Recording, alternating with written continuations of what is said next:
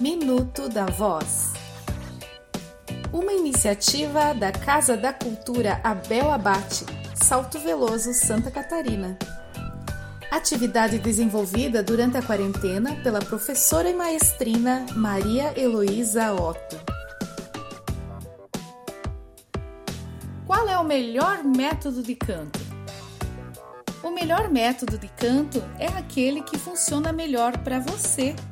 Você pode encontrar cantores e professores que se apressam em recomendar seu método, dizendo que é o melhor. Mas desde que eles trabalhem com a respiração e seu controle, entonação e ressonância, além da articulação que permita que você seja entendido sem causar tensão, então é um bom método.